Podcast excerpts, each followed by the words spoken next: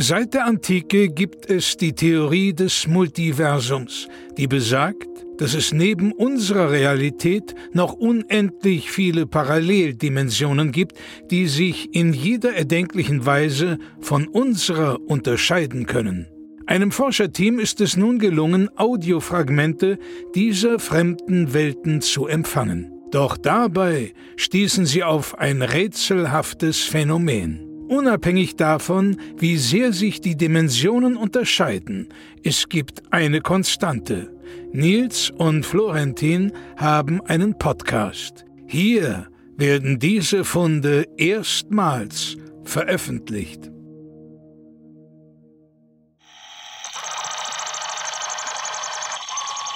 Dimension ZX75 SY09089 TX31. Rudis Buffet.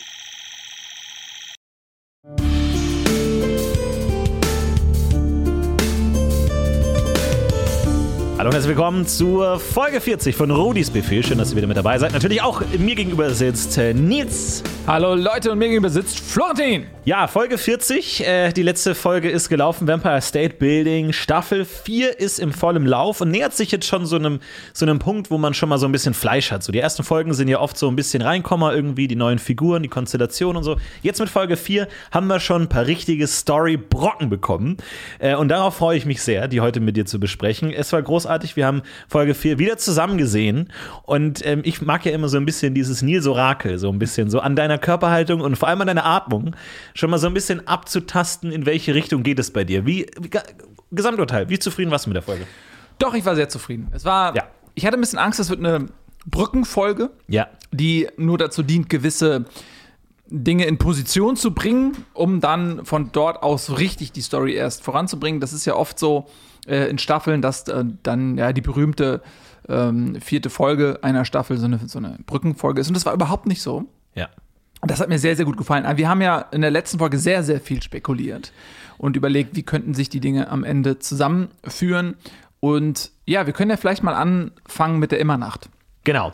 Also, wir haben einige Story Arcs gerade in der Luft so ein bisschen. Auch nochmal für alle, die vielleicht nicht so ganz dabei sind, können wir es zusammenfassen. Natürlich, wir haben Vampire State Building. Es geht darum, Boris ist Vorsitzender der Vampirpartei. Sie möchte natürlich eine Regierung starten. Es gibt innerparteiliche Probleme. Es gab das Misstrauensvotum von Bella. Jetzt ist in der letzten Folge Bella aber gepufft worden. Sie ist in der Fabrik, der Cornflakes-Fabrik des russischen Cornflakes-Magnaten in die Maschine gefallen. Sie wurde komplett gepufft, was ein Problem ist, weil sie dann nicht normal mit klassischer Vampirismus-Magie wiederbelebt werden kann, sondern sie ist erstmal weg. Boris wollte das, wollte das vielleicht nicht. War es ein Auftrag? War es kein Auftrag? Will er das? Will er auf diese Art seine politischen Gegner ver vernichten oder nicht? Wissen wir nicht genau, ob das äh, aus seinem Willen herausgestanden ist. Dann haben wir natürlich noch die ganze Frage mit diesen uralten ähm, Orden der Erfüller. Äh, inwiefern ist gerade der doppelte Vampir, die Prophezeiung des doppelten Vampirs, wenn zwei Vampire, die von der Original-Templer-Blutlinie abstammen, in einer Vollmondsnacht das Liebesspiel vollziehen, inwiefern kann da ein doppelter Vampir entstehen? Wir wissen, Lucifer will das. Und äh, natürlich, um es äh, kurz zu machen, viele andere Dinge sind natürlich jetzt auch noch äh, ein Problem, aber die Immernacht ist äh, ein politisches Programm, das Boris jetzt durchsetzen will, nämlich den großen Regen, den Schirm aufspannen über dem Staatsgebiet äh, der, der, des Vampirlandes, um eben durchgehend Nacht zu haben, weil Vampire natürlich das große Problem, der, der Sonnenfluch, sie zerfallen zu Staub, wenn Sonne ihren Körper trifft. So, und jetzt natürlich das politische Programm. Und das fände ich jetzt spannend, weil jetzt gehen wir mal wirklich weg von diesem Idealismus hin zu wirklich konkreten Dingen. Ja, das ist oft das Problem, gerade in so der Anfangsphase von so Parteien, dann hat man viele tolle Ideen, was will man machen, aber sobald dann irgendwie die Budgettöpfe diskutiert werden, muss es sehr konkret werden. Da läuft man immer Gefahr, dass es sehr langweilig wird. Hier fand ich es super spannend, weil wir hatten jetzt, und das ist, glaube ich so der Höhepunkt der, der Folge ganz am Anfang, das TV-Duell. Ja. Boris im Fernsehen, es einerseits Interview-Talkshow, andererseits war so ein bisschen TV-Duell, wo er wirklich gegen Widerstand dieses Mal seine Ideen durchbringen musste. Bella ist tot. Die nächste der in, der in der Positionslinie wäre Carla Dogge gewesen, die auch schon gestorben ist. Jetzt Felicity als Opposition eine Figur, die bis jetzt komplett blass geblieben ist, steht jetzt plötzlich Was als bei Vampiren nicht unüblich ist. das stimmt, selbst für Vampire noch sehr blass, ist jetzt sozusagen die Oppositionsführerin. Ja, wir haben uns ja schon mal gefragt, äh, wer ist diese Felicity, ein Charakter, die immer wieder aufgetaucht ist, aber nie wirklich in die Tiefe gegangen ist. Mhm. Sie wirkte schon wie so ein Reservespieler, wo man merkt, irgendwann wird er ins Spiel geworfen, aber noch ist die Zeit nicht reif. Jetzt ist die Zeit also gekommen. Sie ist jetzt eben Führerin der Opposition. Da ist natürlich auch die Frage, inwiefern hat sie vielleicht auch Anteil an den Geschehnissen, dass eine Bella gepufft wurde, ähm, dass sie jetzt quasi eigentlich ja als dritte Kraft auf einmal Oppositionsführerin ist, hat sie da vielleicht auch irgendwie mitgeholfen, dass sie sel selbst sich in eine Machtposition bringt. Und sie hat aber direkt natürlich versucht, ein Zeichen zu setzen. Ja, und dieses TV-Duell, wo alle dachten, ja, da hast du Boris, das ist der der Boris, Ja, so. ja. Der jetzt auch niemanden mehr als Gegner hat, so Nee. der jetzt durchregieren kann, mehr oder kann weniger. eigentlich durchregieren und jetzt hat er da, äh, da diese neue, zarte Oppositionsführerin, alle haben gedacht, die nimmt der komplett auseinander, Pustekuchen. Ähm, also äh, Felicity kam äh, da wirklich wie aus einer Kanone geschossen sozusagen, dieser Au ein sensationeller Auftritt, Ja. wie sie dort am Anfang sitzt und man muss sich das wirklich, wie das auch inszeniert ist, super geschauspielert. Sie sitzt da wie wirklich wie so eine fragile Jungvampirin, äh, die im Prinzip da äh, wie die Jungfrau zum Kinde da in diese Führerrolle gerutscht ist. Und dann kommt Boris da, dieser selbstbewusste, etablierte Vampir. Und äh, dann kommt da diese Frage des TV-Reporters, es ging ja dann um die, ähm, um die Immernacht, ähm, als, ja, wie machen wir das? Und er so, ja, als wenn das schon feststeht, als wenn das schon. Und dann ähm, sitzt da dieses kleine, und dann ist sie dran, sie wird gefragt, und in dem Moment begradigt sich ihr Körper. Ihr Körper geht in Spannung und sie spricht mit fester Stimme einfach und nimmt Boris komplett auseinander. Ja. Und ich finde das so sensationell, weil was das uns gezeigt hat, ist, dass Felicity diese Randerscheinung, die sie bisher war, vielleicht nur gespielt hat, damit sie unterschätzt wird. Man sagt ja auch, strategisch gibt es zwei Möglichkeiten. Entweder möchtest du, dass dein Feind dich unterschätzt und nicht ernst nimmt, oder dass er dich überschätzt Ja. und vielleicht vor einem Angriff zurücksteckt.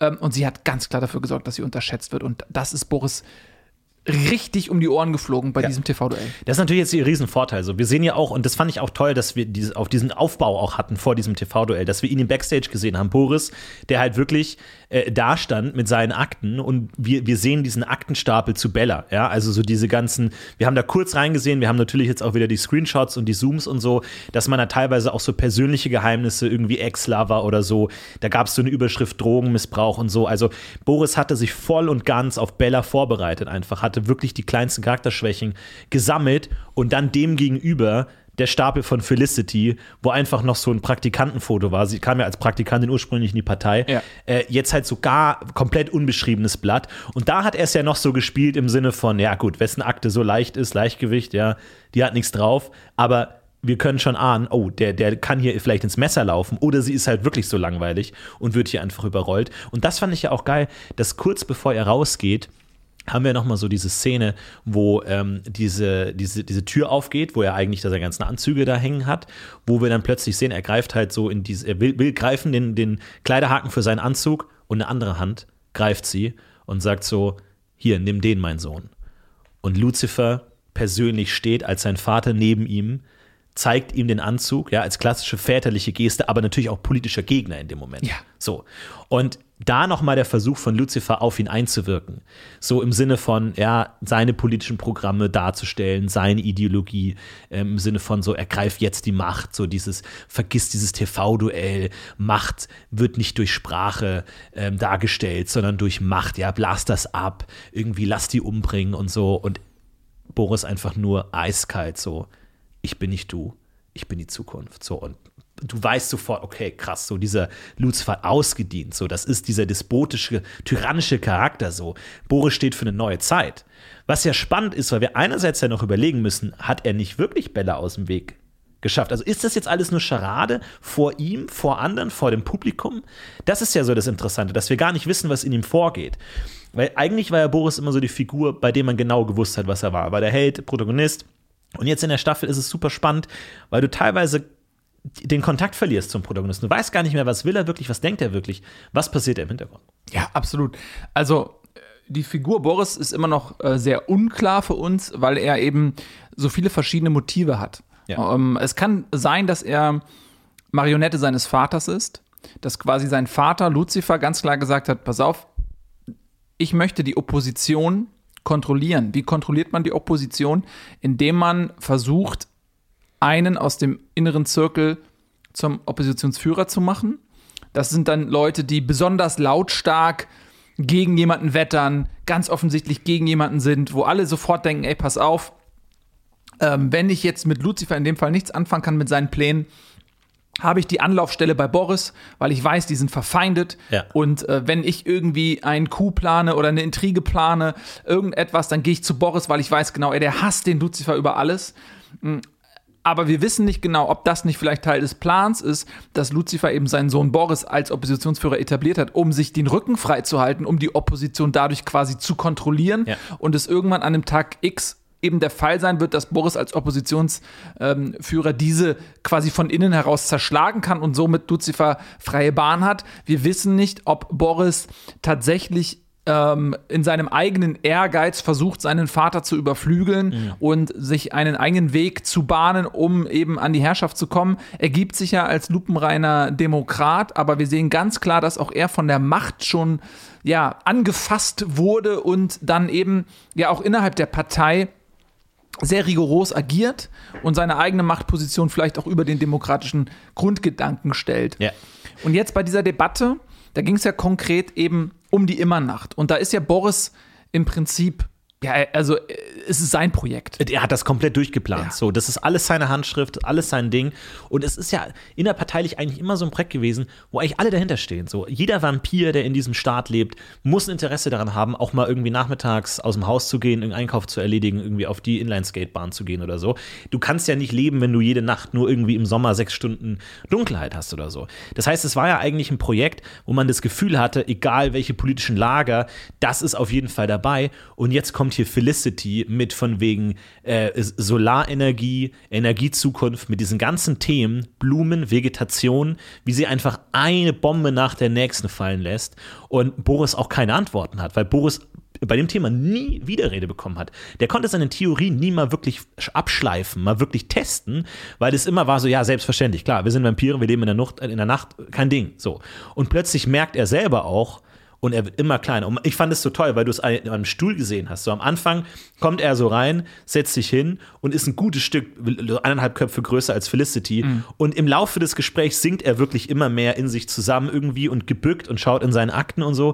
Und du merkst einfach, der hat, der hat da den, den, den Boden unter den Füßen verloren. Ich glaube, die haben auch ähm, den Stuhl größer gemacht. Also die haben im Umschnitt dann irgendwann den peu à peu, ich glaube, die haben Ja? wahrscheinlich zehn verschiedene Stühle, die alle sich ähm, halt immer, die immer ein bisschen größer werden. Und die haben mit jedem Schnitt dann ihn auf einen ähm, größeren Stuhl gesetzt. Das ist wieder das Genie von Mike Strotzky. Ich Ja. weiß, das möchtest du ihm hier und da mal auch absprechen, aber das ist für mich wieder so ein Strotzky-Ding.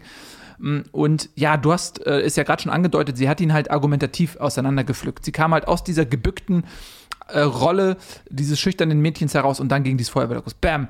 Was ist äh, mit der Vegetation? Ohne Ja. Sonnenlicht, keine Vegetation, keine äh, Pflanzen, keine Tiere. So, da hatte er noch so ein bisschen, ja, Nachtschattengewächs, Kakteen, so. Da, da, man merkt, er hatte ja noch Widerstand, aber es kam einfach immer mehr. Bam, bam, bam. Dann das Land verödet, erosiert. Wir werden äh, innerhalb von zehn Jahren äh, ähm, spätestens äh, in der Wüste leben. Ähm, äh, es ist dann völlig unmöglich, hier noch zu existieren. Dann ähm, ging es um die Baukosten. Immense Baukosten. Vampire arbeiten nicht.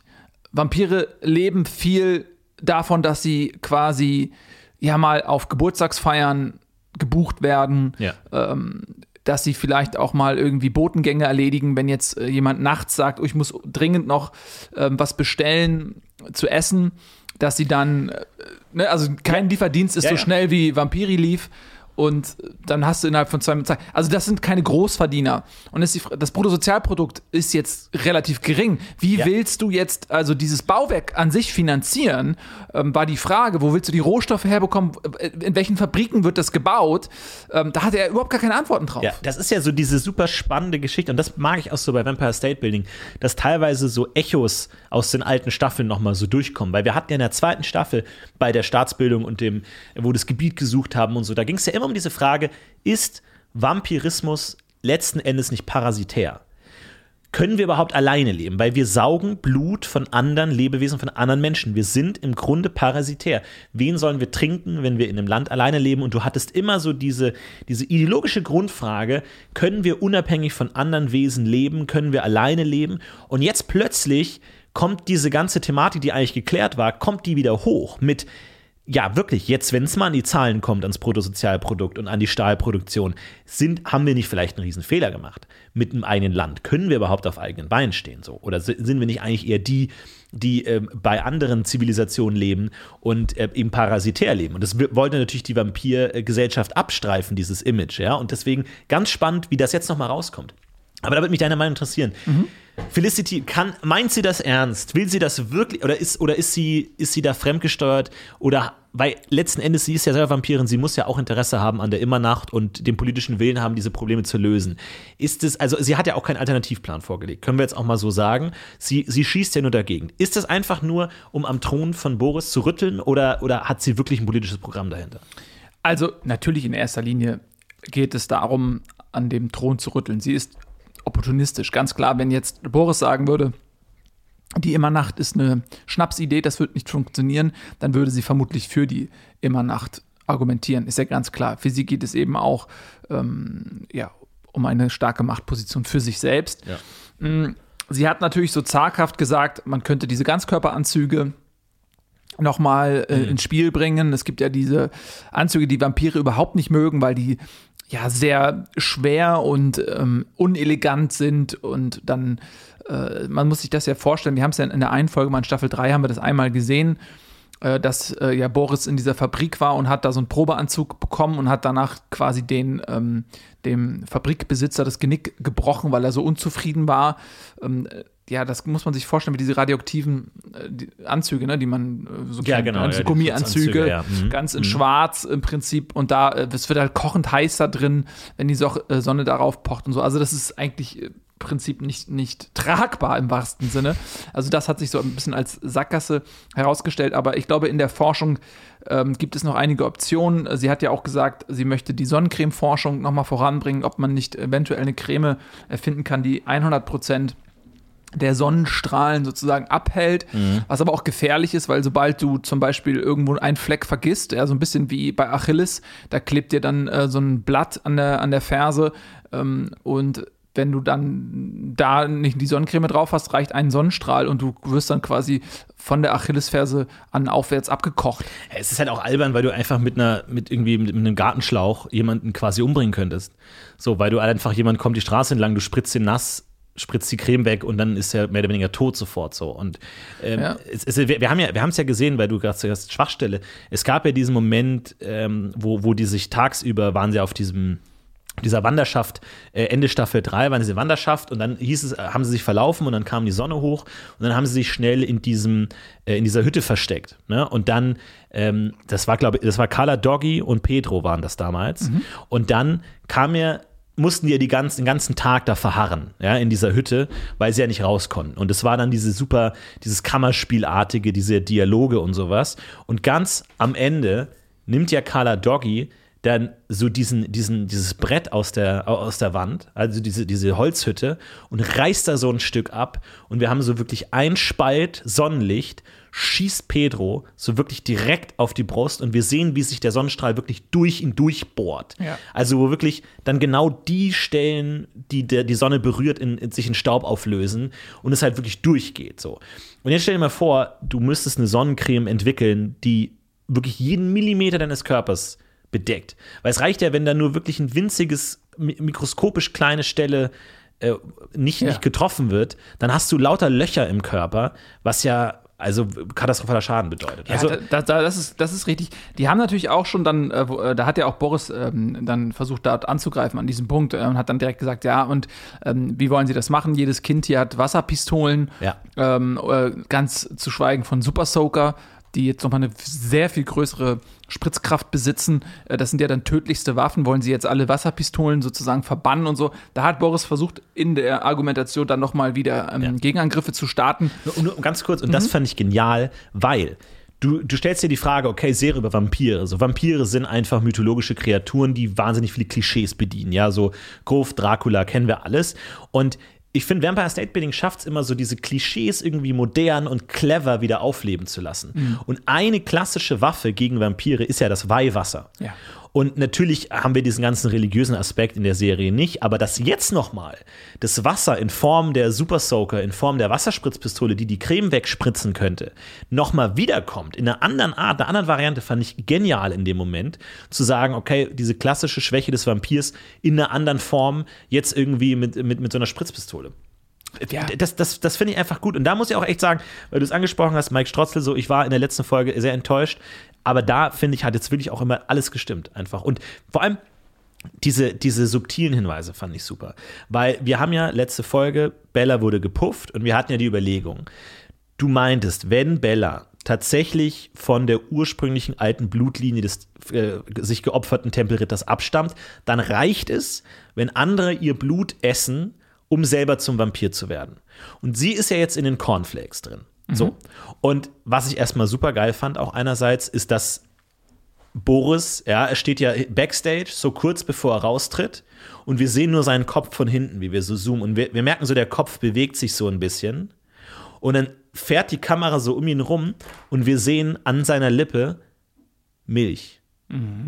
Und dann heißt es plötzlich, und drei, zwei, eins. Und er wischt sich diese Milch weg und geht raus. Und alle waren so in den Foren, what, Milch? Und ich dachte mir, Cornflakes. Der hat vor dem Auftritt noch Cornflakes äh, gegessen. Und ich glaube, das ist ein subtiler Hinweis.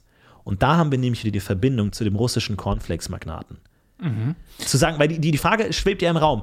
War es sein Auftrag? Haben die Kontakt? Und es wäre, das ist ja das klassische Beispiel im Sinne von so Auftrag erfüllt, hier ist die Packung, sie ist erledigt. Und er isst direkt vor dem Auftritt Cornflakes? Es ist interessant, dass du das so interpretierst. Ich hatte nämlich eine leicht andere Interpretation. Weil du hast natürlich völlig recht. Der erste Gedanke könnte vielleicht der sein. Er hat versucht, indem er diese Cornflakes, in äh, die ja Bella gepufft wurde, die dann diesen, die, ja, den doppelten Vampir sozusagen in sich tragen, die Möglichkeit eines doppelten Oh, Vampirs. das weiß ich gar nicht. Würde es reichen, die- die- das gepuffte Cornflakes zu essen für einen doppelten Vampir? Also das ist ein absoluter Präzedenzfall. Das gab es ja noch nie, Ja. weil auch die Möglichkeit, ähm, Cornflakes herzustellen, ist ja relativ jung. in der Gesch ja, Ne, also Geschichte dass Vampirismus, quasi ja. vampirhistorisch betrachtet das noch nicht vorgekommen ist. Aber äh, auf jeden Fall ist das eine Möglichkeit, die er ausloten wollen würde. Zu schauen, ob er eventuell sich mit so einer Packung Cornflakes, die er sich einfach ins Regal stellt, jederzeit Alter, in das der, ja- in der Lage verstehe. wäre, Ja, ja, äh, zum doppelten, sich selbst zum doppelten Vampir zu machen. Aber ähm, ähm, äh, weshalb ich an dieser Interpretation relativ schnell ähm, nicht mehr festhalten wollte, ist die Tatsache, dass wir ja wissen, Vampire können außer Blut nichts zu sich nehmen. Sobald Vampire etwas anderes essen, ähm, kriegen sie fürchterlichste Magenkrämpfe Ja. und äh, alles äh, entleert sich sozusagen in ihrem Körper. Äh, sie werden äh, schmerzverzerrt am Boden liegen und stöhnen und zucken. Und so dass, wenn er jetzt kurz vor diesem TV-Duell Milch oder wirklich ne, konsumiert hätte, dann wäre das sicherlich nicht gut ausgegangen, so dass ich überlegt hatte, ob das vielleicht gar nicht Boris war. Weil, wenn jemand Milch konsumiert hat, muss es ein Mensch gewesen sein. Und was ist, wenn kurz vor dieser TV-Debatte in Wirklichkeit Boris ausgetauscht wurde gegen den Doppelgänger vielleicht oder eventuell sogar Boris gar kein Vampir ist oder Er Vampire isst. er Vampire ist oder dass es irgendwie rückgängig gemacht wurde. Was, wenn Okay. es irgendwo eine geheime, Okay, eine geheime auf. Forschungseinrichtung gibt, wo man den Vampirismus rückgängig machen kann? Okay, stopp. Wir müssen noch mal kurz recappen. Der doppelte Vampir ist eine legendäre, uralte Gestalt, die in der Prophezeiung angekündigt ist, die erstellt wird, wenn normalerweise, wenn ein Vampir einen Menschen beißt, wird der Gebissene zum Vampir. Ja. Wenn ein Vampir einen Vampir beißt, passiert erstmal nichts, Genau. äh, außer es kommt zu diesem Blutrausch, se selbstverstärkenden Effekte. Wir haben das gesehen in vielen Sexszenen, wo das dann ausartet. So, es sei denn, Beide Vampire stammen von der uralten Blutlinie des sich geopferten Tempelritters ab und sie verführen in einer Vollmondnacht das Liebesspiel. Ja. So, jetzt wissen wir ja, dass Bella nichts von Boris wissen will. Also diese Liebesspielsituation wird es da nicht geben. Er hat natürlich, es gab immer mal wieder so diese Flirt-Momente und so, aber einfach die politischen Gräben waren zu tief. Bella hat ihn abgewiesen. Das heißt, Boris weiß, es kann, also selbst wenn Boris irgendwie rausgefunden hätte, dass Bella Teil dieser Blutlinie ist, muss er einen anderen Weg finden, um diese, diese Zusammenführung zu, zu schaffen, außer einfach mit ihr zu schlafen. So. Und jetzt kommt natürlich wieder die Theorie ins Spiel. Wenn er dafür gesorgt hat, dass der russische Cornflakes-Magnat sie gepufft hat, sie in die Cornflakes kommt, damit er die Cornflakes essen kann, um den doppelten Vampir zu Ja. erstellen. Weil wir haben ja am Ende dieser, dieser TV-Duell-Situation geht er aus dem Studio raus und natürlich ist es dunkel, stockdunkel. Und er setzt sich da in seinen, seinen Touareg und wir sehen, er fährt weg, Vollmond. So, das war eine Vollmondnacht. Ja. Die Nacht des TV-Duells war eine Vollmondnacht. Das heißt, wenn jetzt meine Theorie, sagen wir mal, stimmt und er wirklich diese Cornflakes gegessen hat und dafür würde er auch diese Magenkrämpfe hinnehmen, wenn er wirklich dafür zum doppelten Vampir werden würde, könnte es sein, dass die Prophezeiung sich schon erfüllt hat in dem, in dem Moment. Das ist mehr als möglich. Also sagen wir mal, vielleicht bleiben wir mal bei deiner Theorie. Und es ist vielleicht sogar von, de, von Mike Schrotzky gewollt gewesen, dass er dieses TV-Duell gegen äh, Felicity so derartig vernichtend verliert. Nicht, weil er irgendwie keine guten Argumente gehabt hätte, sondern weil er unter dermaßen schlimmen Magenkrämpfen gelitten hat zu Ja. diesem Zeitpunkt, dass er gar nicht mehr argumentieren konnte. Ähm, vielleicht ist das tatsächlich dann der Hinweis, ist ja durchaus auch ein Bruch mit seinem Charakter. Er war bislang ja so souverän und auf einmal äh, bietet er dort diese erbärmliche Gestalt. Kann gut sein, dass es das ist. Ähm, es würde auch so ein bisschen, also was ich mich jetzt frage, ist das Verhältnis Lucifer-Boris. Das ist ja sehr, sehr entscheidend. Ähm, weil, wir haben es ja gerade schon gesagt, wie stehen die zueinander? Sind die wirklich verfeindet, Vater und Sohn, oder machen die gemeinsame Sache? Und wir wissen ja, Lucifer verfolgt ja ganz klar das Ziel. Ich glaube, das ist mehr als eine Hypothese. Er möchte der doppelte Vampir werden. Oh ja. Ne? Und ähm, wir haben ja damals auch spekuliert, dass er, äh, also dass der Lucifer auch der Meisterkomponist ist. Genau. Und wir hatten ja diese Szene in dieser dunklen Gasse, ne? als wir Und noch diese Melodie pfeift, Genau, wo wir- DGG, Doggy. Ja. Genau, wo wir gedacht hatten, er möchte Carla Doggy vielleicht warnen, weil er natürlich gedacht hat, okay, Carla Doggy ist für mich die Eintrittskarte zum doppelten Vampir. Wenn ich Carla Doggy in der Vollmondnacht ähm, verführe, dann kann ich mein großes Ziel erreichen und zum doppelten Vampir werden. Ja. Ähm, wenn jetzt Boris sagt, okay, ich möchte das verhindern, dass Lucifer zum doppelten Vampir wird mit Carla Doggy. Carla Doggy wiederum hat ihn abgewiesen, seine Avancen. Er hat es ja versucht. Ja. Die einzige Chance für ihn, zwei Fliegen mit einer Klappe zu schlagen, ist zum einen, Carla Doggy aus der Reichweite Lucifers zu nehmen und dann seinerseits Carla Doggys äh, Potenzial zum doppelten Vampir auszuschöpfen, ist ja, indem er genau das macht, dass er sie zu Cornflakes verarbeitet, diese Cornflakes aufisst Ja. und gleichzeitig dadurch Lucifer eben den Zugang verwehrt. Ah, Du meinst, dass er die Leiche von Carla Doggy ausgräbt und pufft? Das, ja, man könnte sie puffen, aber dazu bräuchte es ja den Resurrector. Und das ist halt die Frage, den hat ja bisher niemand ausfindig machen können. Na, Du kannst ja Carla Doggy einfach in die Puffmaschine schmeißen, die Leiche. Ja, aber du, also du kannst sie ja nicht wiederbeleben ohne den Resurrector, meine ich. Nee, aber du, also, Was meinst du mit. das ist ja die Frage. Also, du, weil, weil Bella ist ja lebend in die Cornflakes-Maschine gefallen und wurde lebend gepufft. Und da, jetzt ist natürlich die Frage, und das ist, glaube ich, jetzt auch einfach eine wichtige Frage dieser Folge. Welchen Effekt haben, hat diese Cornflakes-Charge einfach, die da entstanden ist durch die gepuffte Bella? Jetzt ist natürlich die Frage, wenn das jetzt funktioniert, und äh, eine interessante Szene, die wir gleich noch kommen, wenn das jetzt funktioniert, könnte ja Lucifer einfach Carla Doggy ausgraben, puffen und die Charge nutzen, um sozusagen ohne den Weg des Liebesspiels zum doppelten Vampir zu werden. Wenn es klappt über den Puffweg. Ja. Das wäre eine Möglichkeit. Ist natürlich sehr aufwendig. Und viele Teile ihres Körpers sind ja auch schon zu Cornflakes verarbeitet worden. Also das. Man muss es, also wir müssen das Resurrecten einmal ganz kurz erklären, wie das eigentlich funktioniert. Es ist so, dass dieser Resurrector, das ist, ähm, ja, stellst dir vor, wie, wie heißt der, der Typ, der den Dalai Lama aussucht? Ne? Ja, der Pension Lama. Ja, Panchen Lama. Pension, so. Und den, da brauchst du halt eine Figur. Ja. So, und der hat die Macht, ähm, einen Vampir zurückzuholen und er macht das folgendermaßen. Er braucht ein organisches Teil dieses Vampirs, irgendetwas, irgend, irgendetwas, irgendein Rückbleibsel. Wenn jemand komplett zu Staub zerfallen ist, ist es eigentlich unmöglich.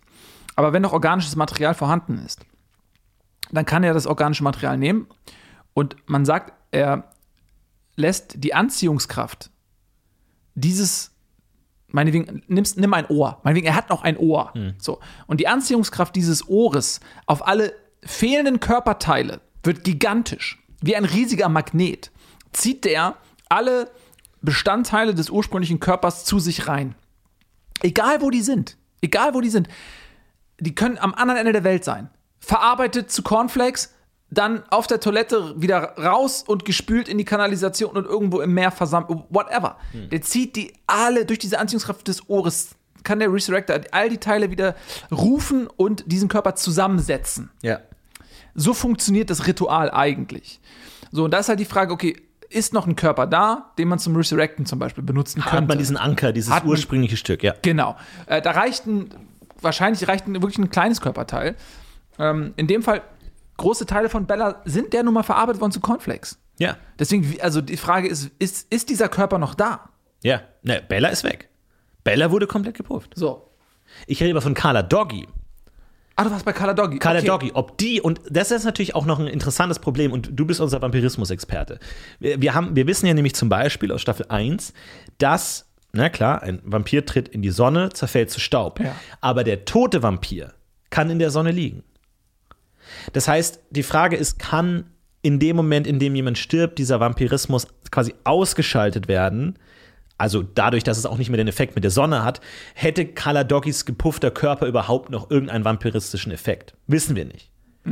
Ich glaube, die Idee ist jetzt erstmal, dass es äh, probiert wird, weil, und das fand ich nämlich äh, super, äh, dass wir ja, und das ist, das ist ja super. Mike Strotzel hat ja so ein bisschen wieder direkt ähm, diese Eröffnungsszene. Und das, das finde ich ja so geil, dass teilweise er Folgen eröffnet und man hat gar keine Ahnung, was los ist. So, du bist bei Charakteren, die du noch nie gesehen hast, in Orten, die du noch nie gesehen hast, und du denkst dir, wa- was machen wir jetzt hier? Und die Folge beginnt in einem Skigebiet. So, und du hast dieses Skigebiet und diesen Sessellift. Und du hast so, so, eine, so eine junge, so so 13-jähriges Mädchen mit Snowboard. So, und du merkst, sie sitzt in dem Sessellift und ist nervös. So, vielleicht das erste Mal auf dem Snowboard irgendwie mal einen Anfängerkurs gemacht oder so. Sie ist sich nicht sicher, oh Gott, wie komme ich da jetzt aus dem Sessellift raus und wie und so. Und sie macht hin und her und überlegt und sie entscheidet sich, das Snowboard abzumachen von ihren Schuhen. So, und so auf den Schoß zu nehmen, damit sie besser raussteigen kann aus dem Lift. Und du denkst dir so, was mache ich hier? Wer ist das? So. Und dann kommt der Sessellift an und du bist schon so drin, so denkst du, okay, die schafft, schafft die das jetzt. Und dann will sie rausgehen, springt raus und stürzt. Lässt ihr Snowboard fallen. Das Snowboard fliegt vor sie hin, fährt selbstständig die Piste runter. Sie stapft noch hinterher, versucht hinterherzukommen, kommt nicht hinterher. Das Snowboard brettert die Piste runter, wird wahnsinnig schnell. Und du siehst, das Snowboard fährt direkt in so eine Schlange von Kindern rein, die gerade am Lift stehen. Und sie schreit und hey, Hilfe, Hilfe, aber sie ist viel zu weit weg, nichts passiert. Und du merkst dann, und dann haben wir diesen Umschnitt von dieser Action-Szene, haben einen Umschnitt auf total entspannt, wie dieses Kind drin steht in der Schlange und plötzlich aus dem Nichts dieses Snowboard kommt und batz einfach in den Knöchel.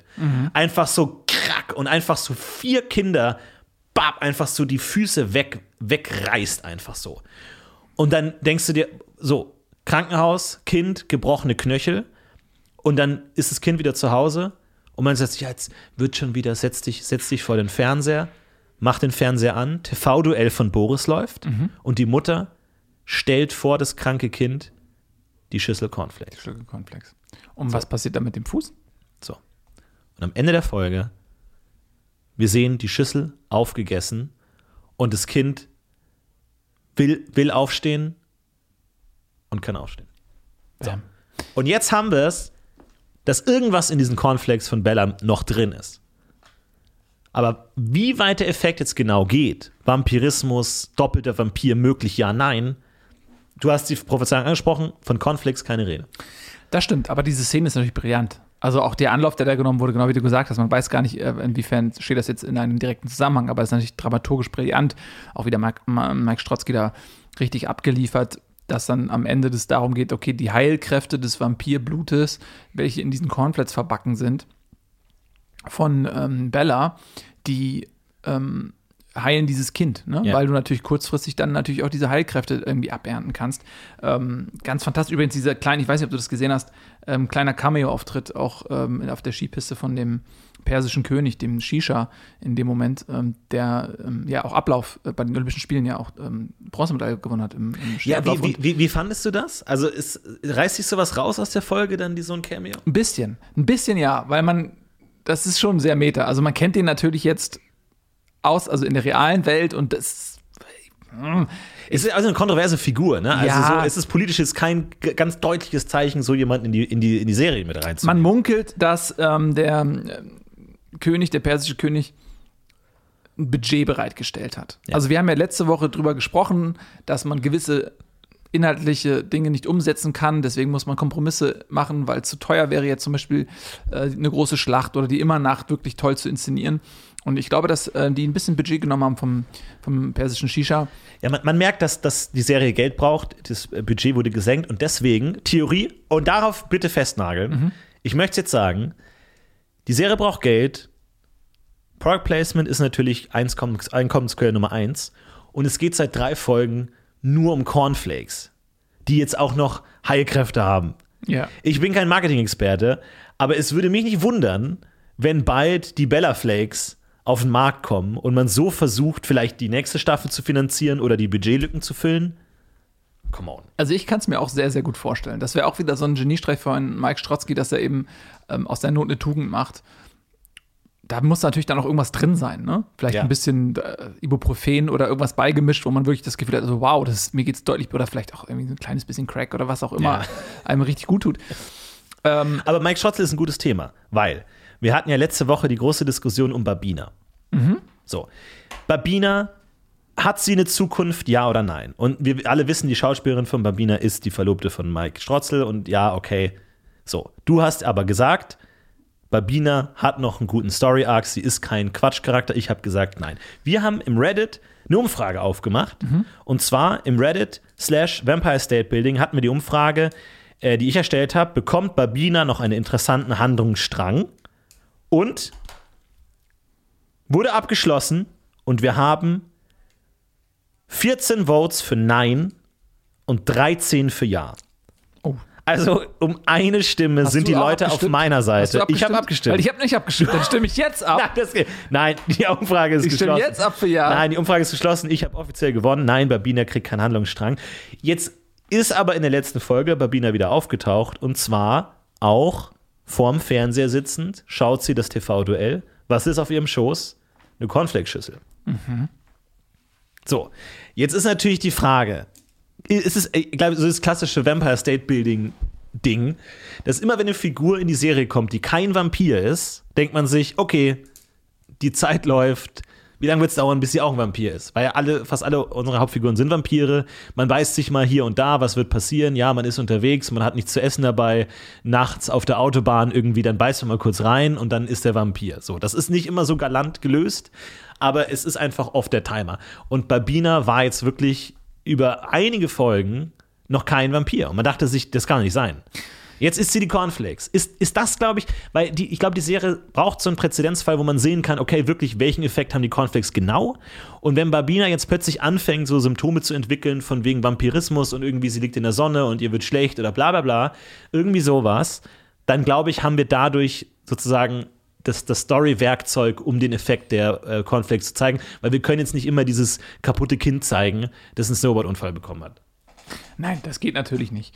Mm, Also, es spricht ein bisschen dafür. Vielleicht wurde Babina dafür auch eingeführt. Sie war ja, ist ja Model gewesen und hat danach versucht, eben auch in der Schauspielerei Fuß zu fassen. Ich sehe sie nicht so katastrophal schlecht wie viele andere. Ähm, und man muss auch sagen, sie ist dann auch mal sehr freizügig. Also, sie glänzt dann auch mit körperlichen Vorzügen. Jetzt, als sie diese Schüssel Cornflakes gegessen hat, sie war fast nackt bis auf ähm, eine Unterhose. Das war, wenn du gemein sein willst, war das ein Handlungsstring, den sie da hatte und kein Handlungsstrang. Ähm, und ich kann mir sehr gut vorstellen, dass dieses Thema, wenn das die zentrale Ver Vermark also die zentrale Finanzierung der Serie am Ende sein soll, diese Cornflakes ähm, Vermarktung, dann, dass sie vielleicht auch auf der Packung drauf ist, dass sie dann da auch einen, lukrativen Werbedeal Nein, bekommt. Oh, ich will nicht, dass, sorry, ich will nicht, dass Babina das Gesicht für unsere Serie wird. Nicht für So, die, nicht für die auch- Serie, für die Cornflakes. Ja, aber ist stellvertretend. Das, ich meine, klar, wir werden die kaufen, wir werden alle Packungen sammeln und so. Wir sind Fans. Aber das finde ich einfach blöd. Und irgendwie, du, du meinst von wegen Attraktivität und so, ich kann, ich kann einfach nicht drüber wegsehen, wie bescheuert diese Figur ist, wie schlecht diese Schauspielerin ist. Ich äh, spüre einfach nur Hass, wenn ich dieses Gesicht sehe, diesen, diesen Knopfkopf mit ihrer dummen Frisur. Ich, ich kann es einfach nicht. Und halt auch immer diese dummen, lustigen Dialoge. Weißt, du, ich glaube, weißt du, warum mir die, die, die, den Auftritt gefallen hat von Babina? Na? Weil sie alleine war. Weil sie nicht die ganze Zeit ihre dummen, lustigen Dialoge hat, wo dann irgendwie der Cutter merkt, oh, die Szene ist nicht lustig, lass uns schon mal lustige Musik drunter legen. Ich glaube, das war okay, so wenn sie alleine auf dem Sofa sitzt, dann okay. Aber immer wenn sie dann diese dummen Dialoge hat an ihrem Krebsstand, so das funktioniert nicht. Ja, du hast dich jetzt auch sehr auf Babina eingeschossen, muss man sagen. Ja, ich weiß nicht, mich nervt es irgendwie. Keine Ahnung. Für mich macht es die Serie so ein bisschen platt. Irgendwie. Ich glaube, sie wird am Ende noch eine große Rolle spielen. So kenne ich Mike Schrotzel, der ist auch loyal seinen ähm, Gespielinnen gegenüber immer schon gewesen in der Vergangenheit. Die hat er nie fallen lassen. Und du weißt, er war auch mit äh, Beate Bumski zusammen zum Beispiel. Die hat äh, danach eine richtig große Karriere gemacht. ja. So, und die hat er groß gemacht. Die hat zum Beispiel auch ähm, bei Ich das Tier mitgespielt. Das stimmt. Das, oh, das stimmt. Da war sie noch echt jung, ne? Da war sie Da noch war so sie richtig 16 jung. oder sowas. Und danach ähm, hat sie einige große Filme gemacht.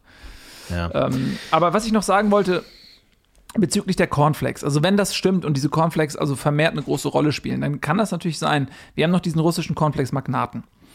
Der hat ja auch mit Boris gearbeitet, ne? So, und äh, für den kann das natürlich auch eine Chance sein, wenn der merkt, okay, dadurch, dass diese Cornflakes jetzt diese berauschende Wirkung haben, diese heilende Wirkung im Prinzip auch und deswegen jetzt auch diese langatmige Szene ähm, im Skigebiet mit den Kindern, die dann, ähm, wo der Knöchel geheilt wird, wenn der jetzt merkt, okay, pass auf, das ist sehr lukrativ, wenn ich jetzt ein paar Vampire äh, in die Maschine verbaue und äh, quasi die anzapfe, ne?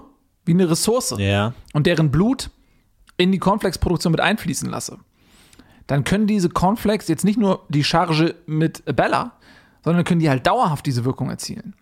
Und dann Das heißt, du meinst, er braucht einen konstanten Strom von Vampiren, die er da reinschmeißen Exakt. kann. Und ich kann mir sehr gut vorstellen, Okay. dass wir jetzt demnächst ähm, irgendein Zusammenspiel sehen zwischen dem Cornflakes-Magnaten und Boris, dass die einige Vampire, vielleicht, also jüngere Vampire, vielleicht erschaffen sie auch niedere Sklavenvampire extra zu diesem Zweck, die dann einfach ein, ein mitleidserregendes Dasein fristen müssen in diesen ähm, Cornflakes-Fabriken, wo sie dann einfach Teil der Maschine werden und einfach nur angezapft werden und dieses Blut wird dann quasi da Das, das kann ich mir nicht vorstellen. Also, das, das ist politisch so weit weg von dem Programm, das damals formuliert wurde mit den zwölf Thesen, äh, dass du jetzt sagst, du hast irgendwie eine Un äh, Unterklasse von Vampiren, die da irgendwie verpufft werden, Tag ein, Tag aus. Das kann ich mir nicht vorstellen.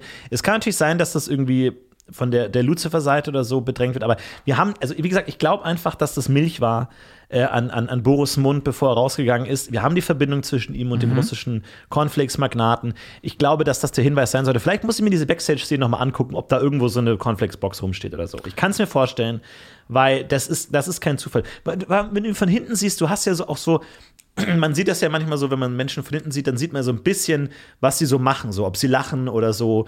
Und du, ich glaube, du hast da so ein bisschen Kiefer. Also ich stelle mir, also entweder redet er oder er kaut. Ich glaube aber, es ist ein Kauen.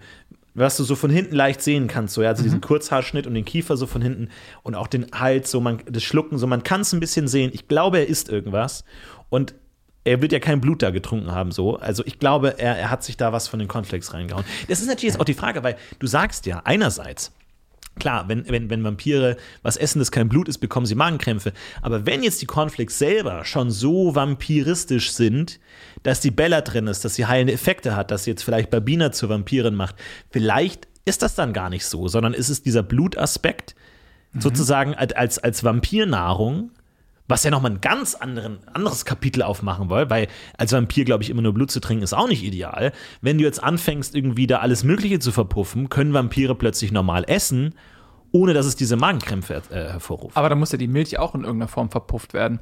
Und äh, das ist jetzt vielleicht, ja, das, okay. das skaliert das Ganze noch mal größer, weil wir haben jetzt, komm mal eben zurück. Wir sind vielleicht auch da ähm, einer guten Theorie auf der Spur, denn wir haben ja zu Beginn bei der Debatte auch festgestellt, dass der Vampirstaat ein großes Problem hat, ähm, volkswirtschaftlich gesehen auf eigenen Füßen zu stehen. Ne? Also die politische Grundkonstellation ist ja nach wie vor die, wir haben diese drei Lager, wir haben äh, die westliche Welt, die östliche Welt und wir haben eben den Vampirstaat In der Mitte in der Mitte, ja. der sich noch nicht final positioniert hat. Ne? Wo wir ja dieses Ringen hatten, schließt man sich der westlichen Welt an der östlichen Welt oder bleibt man eher neutral?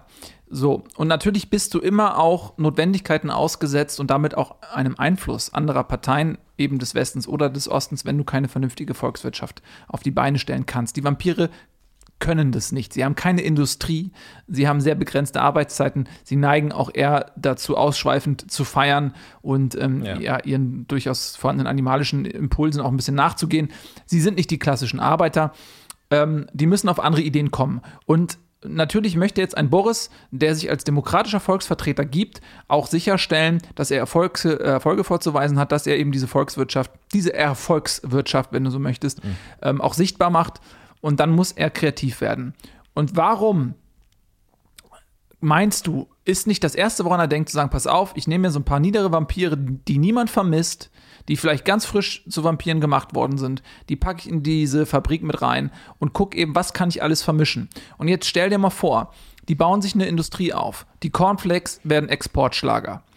Dann hast du die Möglichkeit, dass du eine Milch entwickelst, die gemischt wird mit diesem Blut der Vampire auf einmal konsumierbar ist. Fledermausmilch. Du hörst aber nicht da auf. Du gehst weiter. Du kannst Brote backen. Du kannst Süßigkeiten herstellen. Das heißt, du kannst auf einmal der Vampirgesellschaft ganz viel Genussmittel zurückgeben, von dem sie dachten, dass sie das für immer mit der Vampirwerdung Ja. verloren hätten. Was ist denn das bitte ähm, für eine populäre äh, Entwicklung? Da, der wäre ja wahrscheinlich auf Jahre hin Volksheld, der Boris und damit auch demokratisch gewählt. Das heißt, er müsste gar nicht auf diese doppelte Vampirgeschichte zurückgreifen. Wenn du es schaffst, das geheim zu halten, ne? wenn die Vampirbevölkerung irgendwann merkt, was sie da ist eigentlich, dass sie im Grunde sich selbst ist oder den Nachbarn oder was auch immer, dann wird es natürlich schwierig. Weil das finde ich auch toll. Warum hat Felicity denn in dem, in dem TV-Duell nicht mal zumindest anklingen lassen, dass ihre Vorgängerin Bella spurlos verschwunden ist? Das ist doch politisch die, die schärfste Waffe, die sie im Arsenal hat, zu sagen, du präsentierst dich hier als lupenreiner Demokrat und trotzdem verschwindet hier die Oppositionsführerin spurlos. Was ist denn da los? Bist du vielleicht gar nicht so demokratisch? Bist du der Despot? Bist du vielleicht Sohn deines Vaters? All das? Das hat sie nicht gemacht. Wa- Was ich nicht verstanden habe, strategisch hätte sie ja wirklich das Todesurteil für ihn in der Hand gehabt, hat sie nicht genutzt. Vielleicht will sie hat, hat sie das auch mit im Plan, dass sozusagen dieses Verschwinden von Bella unter den Tisch gekehrt wird, damit niemand weiß, warum die Cornflakes so sind, wie sie sind? Ja, das ist halt die Frage, welche Ziele verfolgt sie? Ich bin dabei dir. Sie hatte ihn im Prinzip schon pa parat gelegt. Ja, er lag schon auf dem Boden, hat sich nicht mehr bewegt und sie hätte den, ähm, ja, den finalen Flock ihm ins Herz rammen Ja. können. Das hat sie nicht getan, aber dennoch hat sie natürlich ein Zeichen gesetzt. Sie hat sich positioniert, ganz klar. Und es ist natürlich auch möglich, dass sie jetzt ähm, den Respekt auch von Boris gewonnen hat, dass sie eventuell auch darauf spekuliert, dass sie von ihm auch noch profitieren kann, indem er sie vielleicht für die eigene Sache einspannt, ne, dass er irgendwie dabei ist. Oder es kann natürlich auch sein, dass, was wir vorhin gesagt hatten, dass wenn Lucifer Boris als künstliche Opposition installiert, um die Opposition zu kontrollieren, Ja. dass seinerseits Boris ähm, auch Felicity installiert hat, um ähm, eine Fake-Opposition zu bilden, sodass im Prinzip einfach gar keine Opposition mehr da ist. Ja. Überhaupt nicht mehr. Ein Kreislauf nur noch. Ein Kreis. Und wenn jetzt Felicity noch äh, Lucifer als Opposition installiert, dann wär, Es, es ist spannend. Ich bin vor allem super gespannt jetzt auf die nächste Folge, weil jetzt wird, werden Nägel mit Köpfen gemacht. Weil wir wissen jetzt, die Mitgliederabstimmung steht bevor. Innerparteilich wird jetzt entschieden über die Immernacht. Setzt sich Felicity mit ihren Argumenten durch oder ist Boris dabei? Und ich glaube, Boris ist sich trotzdem noch relativ selbstsicher, weil wir haben ja ganz äh, sozusagen im zweiten Teil der Folge, haben wir nochmal äh, die neue Figur, äh, die sich vorstellt als Schirmherr der Immernacht. Ja, der jetzt sozusagen von Boris eingesetzt wurde als Projektleiter, als jemand, der das machen soll. Und das ist ein alter Bekannter, Maurice. ja. Ja, Maurice ist jetzt äh, eine ganz entscheidende Figur. Der tauchte in der ersten Staffel mal kurz auf, ist dann ja ähm, nach Südamerika gegangen.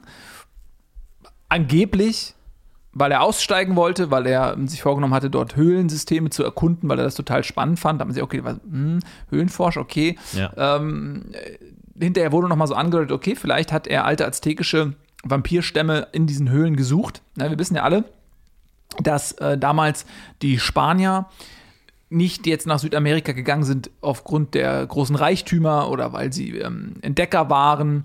Nein, das waren natürlich Vampirjäger. Ja. Und die wussten alle, okay, Dort gibt es die Azteken, ähm, die Maya und die Inka. Das sind die drei großen Vampirfamilien, die also die anderen ähm, Ureinwohner dieses Kontinents äh, im Prinzip zu Nahrungsmitteln degradiert hatten. Ja? Also auch diese Opfer, von denen man immer wieder liest, die haben natürlich den ganz anderen Zweck äh, erfüllt. Das waren natürlich, ja, Blutopfer, aber nicht einfach irgendwelchen Göttern geopfert, sondern sich selbst. Die haben die einfach dann getrunken. Ja? Ja. Und damals sind diese Konquistadore nach Südamerika gereist, um diese Vampirplage dort einzu, ähm, ja, oder die zu vernichten, bevor sie sich ausbreiten kann. Ne, bevor Ja. sie dann nach Europa ins, in die alte Welt äh, rüberschwappen kann. Das war unglaublich erfolgreich. Sie haben die Vampire dort also komplett vernichtet. Allerdings haben sich einige Vampire in diese weit verzweigten Höhlensysteme Südamerikas retten können. Ja. Und Maurice, äh, so vermutet man jetzt, ist also damals nach Südamerika gereist, um in diesen alten ähm, Höhlensystemen nach diesen überlebenden äh, Vampiren zu suchen. Die sind ja uralt und sehr, sehr mächtig, um sie zu erwecken. Und da ist natürlich die Frage, okay, warum hat er das gemacht? Ja, Hat es, er, ja? Eine, eine, internationale Vampirbündnis-Konstellation könnte ich mir vorstellen, weil wir haben ja gesehen, wie er in diese, in diese Höhle absteigt. Und da gibt es ja auch wieder die Analyse von der Höhlenmalerei und von diesen Re- Reliefs, die man da sieht. Und da sieht man ja relativ klar, wenn man darauf achtet, dass da uralte Vampirdarstellungen sind. Wir haben die, die Menschen mit, mit Vampirzähnen, wir haben das Blutaussaugen und all das, also da konnte man schon sehen, okay, der ist da auf der Suche. Und auch jetzt, wenn er zurückkommt, kann man sehen, er hat ja dieses, dieses Armband, diese, diese Armkette, wo dieses, dieses ja, goldene Quadrat mit diesen aztekischen Runen dran ist. So. Also für mich ist es ein klarer Hinweis, er hat da was gefunden. In diesen Höhlen, in diesen aztekischen Ruinen, irgendwas hat er da gefunden. Was wissen wir noch nicht, aber er hat was gefunden. Und ich glaube, dass natürlich der Vampirstaat, und das haben wir ja schon oft angesprochen, die Population ist erstmal recht klein, es sei denn, man versammelt alle Vampire der Welt. Und wer weiß, was er in diesen Höhlen gefunden hat? Nur Gold oder auch tatsächlich Leute? Weil warum ist er jetzt der Schirmherr der Immernacht? Was ist seine Qualifikation? Er ist kein Architekt, er ist Capoeira-Lehrer gewesen. Das heißt, er hat damit nichts am Hut, aber vielleicht hat er die richtigen Leute, antike Flüche, antike Architektur, was auch immer, aztekische Geheimnisse gefunden, die ihn jetzt dazu ermöglichen, diesen, diese Immernacht zu bauen. Ja, das ist natürlich absolut möglich. Die Frage ist, wird er noch so eine dritte Kraft? Ne? Also wenn er es jetzt wirklich äh, geschafft hat, dort die Vampire zu erwecken, wir wissen ja alle, dass mh, in der Tradition der Vampire das so ist, wenn ein Vampir erweckt wird, der nicht aus eigener Kraft wieder ähm, ans Leben zurückkommen kann, ist er diesem etwas schuldig. Ja. Ne, das ist äh, das alte Ritual. Also man äh, vergesst jetzt sowas wie, oh, du hast einen großen Dracula wieder erweckt und das erste, was Dracula macht, ist, er äh, saugt erstmal seinen Erwecker wieder aus oder so. Das ist, das ist so nicht. Sondern man ist dann ganz im Gegenteil. Man, es gibt ja noch dieses alte Klischee, ich rette dir das Leben, deswegen gehört mir dein Leben. So, das kommt aus der Vampir-Tradition tatsächlich, Ja. ähm, um sicherzustellen, dass eben auch weniger mächtige Vampire, die älteren Vampire, die hierarchisch eigentlich über ihnen sind, erwecken würden und sie nicht da vergammeln lassen würden in der Erde, weil was wäre sonst ihre Motivation? Warum sollten sie jemanden Stärkeren erwecken, der dann über ihnen steht? Ähm, das ist äh, quasi, um sicherzustellen, dass das Ja. passiert. Du hättest ja quasi so ein Generations-Downgrading eigentlich immer, weil du nur Leute beißt, die schwächer sind als du. Das heißt, die, die Vampirkultur wird ja zwangsläufig mit jeder Generation schwächer werden. Nur so kannst du äh, sicherstellen, dass sie auch stärker wird, was ja der, der Sinn eigentlich ist. Genau, das bedeutet also, wenn Maurice diese altäztekischen ähm, und Maya und Inka ja eben auch diese Familien dort ähm, erweckt und sozusagen ihr Anführer wird und sie ihnen ähm, was schuldig sind und er kommt mit diesen Vampiren nach Europa, dann hätte er natürlich eine komplette ähm, neue Situation geschaffen. Dann wären jetzt so Lucifer und Boris äh, würden extrem herausgefordert werden. Da ist die nächste Frage, okay, wie, wie gehen die gesellschaftlich damit um, wenn jetzt auf einmal tausende Vampire aus Südamerika ähm, in ähm, das neue Vampirland strömen, was gerade in der Gründung begriffen ist oder ganz am Anfang steht. Das ist ja auch eine, ähm, die haben eine ganz andere Kultur dort, die sprechen eine andere Sprache, mh, haben andere Werte teilweise. Ähm, wie ist das ist das nicht eine Zerreißprobe auch für dieses gerade im, im Entstehen begriffene neue Vampirland? Ja, es, es ist spannend, aber Maurice sah, fand ich, sehr ergeben aus, äh, Boris gegenüber. Also so, wir haben ja diese Szene, die, das TV-Duell ist zu Ende, Boris total geschlagen, Felicity irgendwie super aufrecht, zufrieden, Boris geschlagen, vielleicht Magenkrämpfe, wissen wir nicht alles. Er ist total niedergeschlagen, wird irgendwie von seinen Assistenten auf den Parkplatz geführt, stockdunkel, wir sehen den Vollmond. Und ich dachte, jetzt kommen so die Credits, das war's. Aber er setzt sich in die Limousine und plötzlich spricht jemand aus der Dunkelheit, Maurice. Und er meint, und Boris nur so, "Ach, die Immernacht, vergiss es, es ist vorbei, so, es ist alles vorbei. Und Maurice einfach nur, keine Sorge, ich habe das in der Hand. Wir machen das. Was, was toll ist, weil es zwei Dinge andeutet. Erstens will Boris le- vielleicht sogar ohne Parteimehrheit die Immernacht bauen. Im Alleingang? Oder hat Maurice das Ganze schon so weit in die Wege geleitet, dass Boris gar nicht auf das Ergebnis der Mitgliederversammlung reagieren kann, selbst wenn das dagegen ist, ist das schon im Bau. Und warum ist sich Maurice so sicher, dass er das alles hinkriegt? Weil, wie gesagt, die, die Kritikpunkte von, von Felicity waren absolut solide. Ich, ich habe mich selber dabei erwischt, wie ich dachte, ja klar, sie hat völlig recht. Diesen, diese Immernacht, wo ich mir immer dran gedacht habe, geil, so jetzt, wenn das mal steht, dann haben die Vampire endlich ihr Staatsgebiet und können mal irgendwie wirklich was erreichen. In dem Moment, in dem Felicity mich aufgezählt hat, irgendwie die Bienen, keine Photosynthese mehr, die Energie der Sonne wird äh, aufgegeben, die größte Energiequelle, die die Erde hat, alles weg, so. Und dann dachte ich mir, ja, die hat völlig recht, das ist eine Schwachsinnsidee. Aber Mauri als Maurice dann gesagt hat, vertrau mir, und so Maurice, so diese, die, diese Augen auch mit dieser Selbstsicherheit, dachte ich mir, okay, irgendwas, irgendwas haben wir hier noch nicht verstanden. Und das sind immer so die interessantesten Momente. Was glaubst du, was da dahinter steckt? Also ich glaube, ich kann es mir so erklären, dass ähm, Maurice ist Gefolgsmann von Boris. Ja. Also Boris kann über Maurice verfügen wie über einen Diener. Ja? Und ich glaube, Maurice hat mit seiner Reise nach Südamerika zwei Dinge bewerkstelligt. Zum einen hat er natürlich diese alten Vampirfamilien, die dann wiederum Maurice ja, hörig sind, und Maurice ist ja Boris hörig, hat er die als, als Kraft mit äh, ins Land bringen können. Aber wir alle wissen, was hatten diese Völker? Was hatten die Azteken, die Maya, die Inka, insbesondere die, die Azteken, was hatten die? Gold. Richtig. Das heißt, die sind also in diesen Höhlensystemen umgeben von Tonnen von Gold. Ja. Und dieses Gold pusht natürlich die Volkswirtschaft der Vampire. Und mit diesem Gold kann Boris die Immernacht finanzieren. Wir hatten ja in dem TV-Duell die Geschichte, dass Felicity angezweifelt hat, dass das finanzierbar ist. Wie soll das gehen? Wer soll das bezahlen? Ja, gute Frage. Und mit diesem Gold aus Südamerika kannst du natürlich die Immernacht sehr, sehr schnell finanzieren. Jetzt denken wir natürlich weiter. Wenn wir jetzt wirklich so, weil das ist ja so ein bisschen das Klischee, Aztekengold, Schätze, so, wer weiß, ob es das wirklich gab. Jetzt denken wir mal wirklich weiter. Wenn dieses Klischee wirklich aufgemacht wird, Aztekengold, dann muss das nächste Klischee, der Fluch, natürlich auch mit aufgemacht werden. Weil es ist ja klar, wer das Aztekengold raubt, wer es den rechtmäßigen Besitzern, den Göttern stiehlt, wird verflucht. Heißt es, dass sich Boris mit der Immernacht sein eigenes Grab schaufelt? Mit dem Annehmen dieser Geldgeschenke? Würde er es machen letzten Endes? Wird er auf das Angebot von Maurice eingehen, wenn das wirklich der Fall ist? Oder sagt er, nein, das ist mir zu heikel, ich will das auch wirklich aus Staatskasse umsetzen und jetzt nicht durch irgendwelche obskuren Goldgeschenke? Ja, das ist eine sehr interessante Frage. Ich kann mir vorstellen, dass Boris sich dieselben Gedanken macht. Ähm, die Frage ist natürlich, dieser Fluch, gilt der auch für Vampire? Vampire sind ja offiziell schon mal gestorben. Haben sie noch Und eine. ähm, viele nennen Vampirismus ja auch Fluch.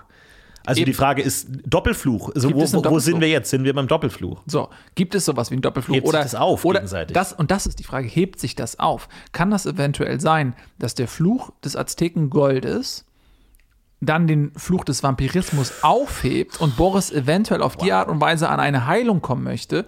Ähm, weil wenn er sagt, okay, der Vampirismus an sich ist unheilbar, wenn ich jetzt aber den Aztekenfluch habe, der überschreibt den Vampirfluch und dann kann ich aber den Aztekenfluch wieder heilen, nämlich, es steht da geschrieben, indem man den Göttern das Gold zurückbringt, kann man diesen Fluch wieder aufheben. Ja. Bedeutet also, die Reihenfolge ist folgende: Klau das Aztekengold, nimm den Aztekenfluch, dadurch wird Vampirfluch überschrieben, bring das Gold zurück, dadurch wird der Aztekenfluch geheilt, bist du dann wieder geheilt, bist du dann wieder ein vollständiger Mensch. Und kannst neu zum Vampir werden oder nicht? Ja, aber will er das? Ist Will er vielleicht das dann? Boris, ist vielleicht Boris, und jetzt sind wir wieder bei diesen Cornflakes-Dingern. Vielleicht hat er ein Fable für alles Menschliche. Vielleicht will er wieder Mensch werden. Vielleicht arbeitet er auch im Auftrag. Ja, ja, ja. Es gibt ja auch die Organisation äh, der Antitempelritter. Also Ja. wir wissen ja alle, die, die ähm, Tempelritter, das sind äh, ja diejenigen, die daran gearbeitet haben, dass ähm, ja, die Vampire auch groß werden. Die wollten ja zusammen mit den Vampiren arbeiten. Das waren ja dann die Erfüller. Und äh, es gibt natürlich die Anti-Erfüller, die Anti-Tempelritter. Und die äh, hatten ja immer schon zum Ziel, den Vampirfluch quasi auszulöschen Ja. und die zurückzuholen in den Schoß der Genau, Menschheit klassisch Vampirjäger, ja. ganz klassisch, aber eben nicht in der Form, dass du die pf- pflöckst, ja, also klassisch den Holzpflock ins Herz treibst oder die mit ähm, Sonnenlicht äh, beschießt, dass die Ja. irgendwie sterben, sondern dass die am Leben bleiben. Das ist ja deren Ansatz.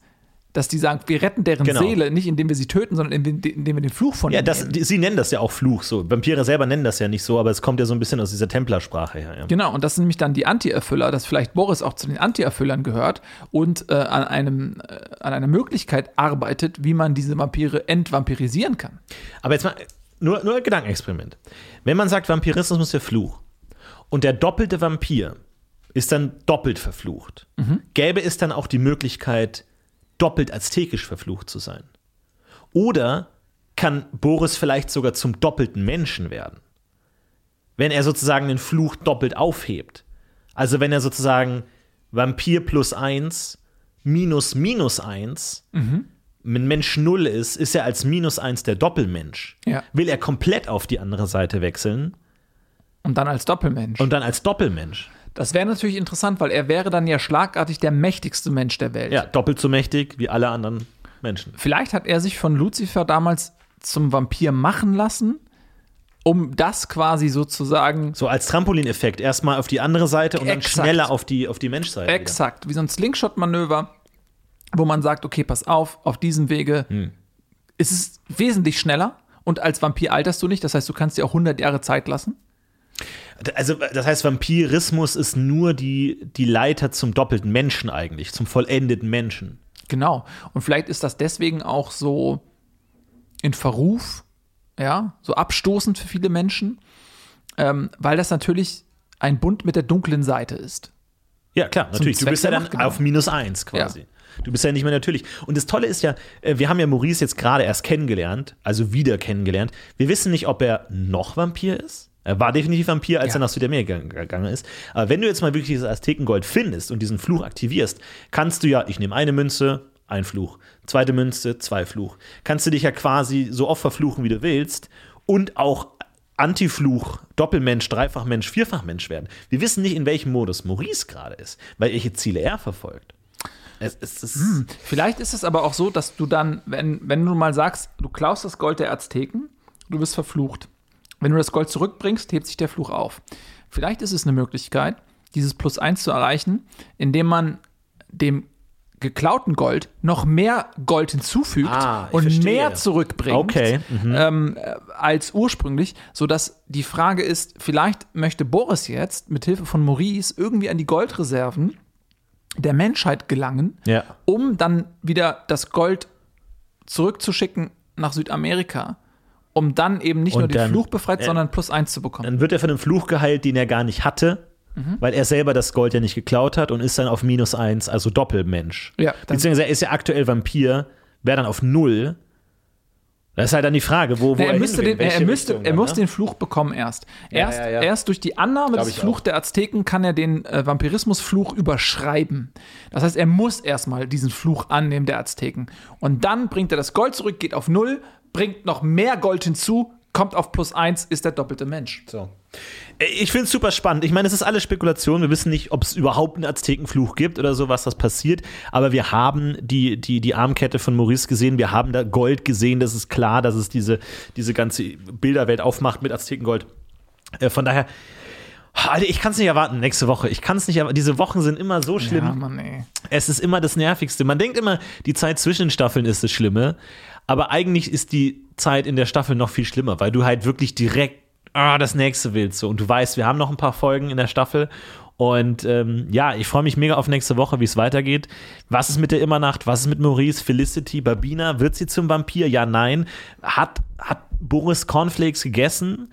Macht ihn das schon zum doppelten Vampir oder nicht? Es ist, es ist einfach gerade gerade viel los. Es ist einfach jetzt, ich glaube, die, die Staffel ist richtig gut. Die wird richtig, richtig gut werden. Und ich hoffe, dass wir dann auch in der nächsten Woche weitere Antworten bekommen. Ey, auf jeden Fall, auf jeden Fall. Ich glaube, jetzt sind wir wirklich auf, auf Vollgas gerade die, die, die Staffel und ich habe mega Bock auf die nächste Folge.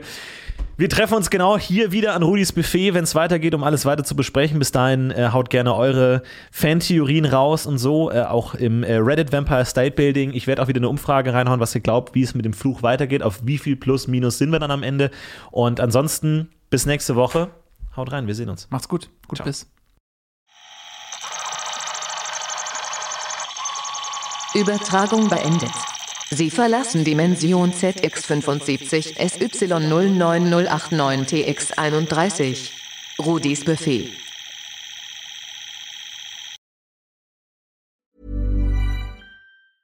Mom deserves the best, and there's no better place to shop for Mother's Day than Whole Foods Market. They're your destination for unbeatable savings, from premium gifts to show-stopping flowers and irresistible desserts. Start by saving 33% with Prime on all body care and candles. Then get a 15-stem bunch of tulips for just $9.99 each with Prime. Round out Mom's menu with festive rosé, irresistible berry chantilly cake, and more special treats. Come celebrate Mother's Day at Whole Foods Market.